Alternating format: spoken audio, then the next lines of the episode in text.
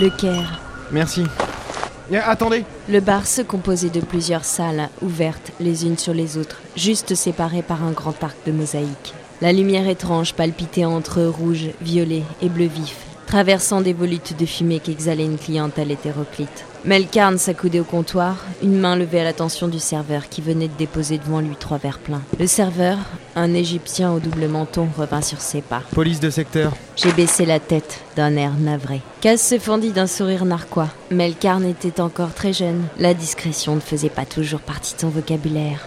J'aimerais savoir si vous connaissez un certain Erickson. Le serveur fronça les sourcils avant de battre l'air d'une main. Prends ton verre et barre-toi. Eh Melkarn, prenez les verres, on va s'asseoir et on va attendre un petit peu. Melkarn nous suivit à travers les tables occupées. Il n'était pas très aisé de se frayer un passage parmi les gens, assis comme debout, surtout trois verres à la main. Mais Melkarn s'acquitta de cette tâche avec une certaine prestance. Il posa les verres sur la table, parcourant la salle des yeux. Devant, à quelques mètres, une grande estrade s'allongeait devant nous, une barre de verre montant jusqu'au plafond. C'est pas vrai. Une boîte de striptease. Je voyais pas les Eoknen porter cul. Le spectacle commence, on dirait. Derrière l'estrade frémit un long rideau rouge. Il se fendit net, découvrant trois femmes, courvêtues, déhanchées, les cheveux mi-longs, les cuisses brillantes de mille couleurs sous les spots nerveux. Le spectacle commençait et Melkarn n'en perdait pas une miette.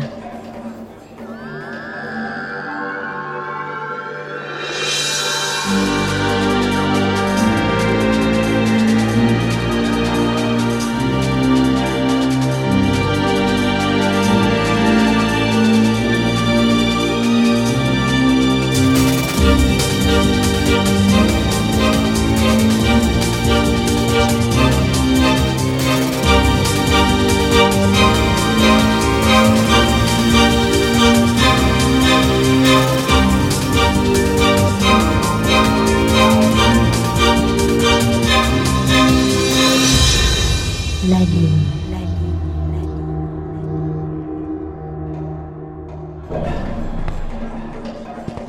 Il s'approcha de l'estrade alors que les trois femmes s'avançaient en rythme sur la musique, sous les yeux d'un public ravi.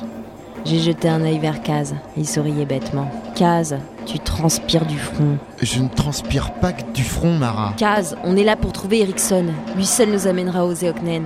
Alors s'il te plaît, entre deux contemplations de cul, tente de trouver quelqu'un de suspect. Suspect, suspect, c'est vite dit. On sait même pas à quoi il ressemble cet Erickson. Je pense qu'il fera tout pour qu'on le voie, nous.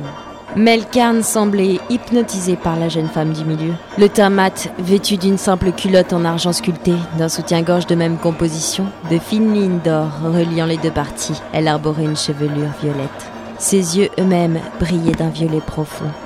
Elle s'approcha de Melkarn, se déhanchant lentement, posant une main fine sur la barre de verre, levant lentement une jambe parfaitement dessinée, collant sa cuisse contre l'axe. Elle tourna légèrement autour de son appui, le regard fixé sur Melkarn avant de se plier légèrement en arrière, tendant une jambe vers lui. Elle approcha son pied nu pour le poser sur son épaule. Sur les côtés, les deux autres femmes excitaient les tables proches. Il y avait une étrange atmosphère ici. Je n'aurais su dire ce qui se passait. Mais c'était comme si une drogue ou, un excitant quelconque se trouvait distillé dans l'air par de minuscules évents de ventilation qui saillaient du plafond. Un genou sur le sol et une jambe posée sur l'épaule de Melkarn, la femme violette soutient son regard. Je me suis levée d'un coup sec, attrapant Melkarn par le bras. C'est pas le moment de faire joujou. La femme violette m'adressa un étrange sourire, repliant sa jambe sous l'autre avant de se relever lentement. Nul doute qu'elle était superbe. Les traits fins, des lignes d'âme et un sein. Mais on avait d'autres choses à faire. On a la phalange sur le dos. J'aimerais bien savoir quand ils vont passer à l'action. Et pour ça, il faut un planton. Prenez ce communicateur. Je lui tendis un petit émetteur. Mettez-vous au fond de la salle. Si vous trouvez quelque chose d'étrange, vous me contactez. Et vous, pendant ce temps On attend qu'Erickson se manifeste. À ce moment-là, vous devrez être encore plus vigilant. Je suis sûre que la phalange a déjà encerclé le bâtiment. Melkarn secoua la tête d'un air de dépit avant de s'éloigner vers le fond de la salle. Putain, c'est pas possible. Je me suis assise à côté de Kaz, souriant. Qu'est-ce qu'il y a T'es jalouse Jalouse De quoi Je crois que t'aimes bien Melkarn finalement. Melkarn Kaz, c'est pas le moment et non, je suis pas jalouse. Je sentis une ombre sur moi. J'ai tourné la tête vers l'estrade. La femme violette était descendue et se trouvait juste devant moi. Elle contourna la table, les bras aériens, avant de coller une de ses jambes contre ma cuisse.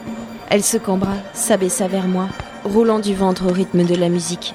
J'ai légèrement reculé la tête, sentant son parfum enivrant. Ben mince alors Et moi? Je sentais son souffle proche de ma bouche, ses yeux plongeant dans les miens. Elle écarta les jambes comme pour s'asseoir, frottant ses fesses nues sur ma combinaison.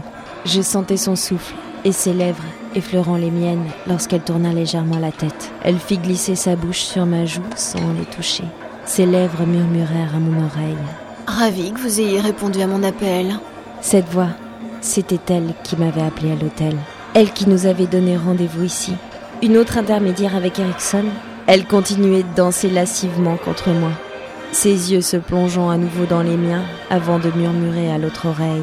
Vous cherchez Erickson Il est ici. Il Erickson est juste euh, devant vous, agent Ibanez. J'ai bien peur que le il ne soit en fait elle.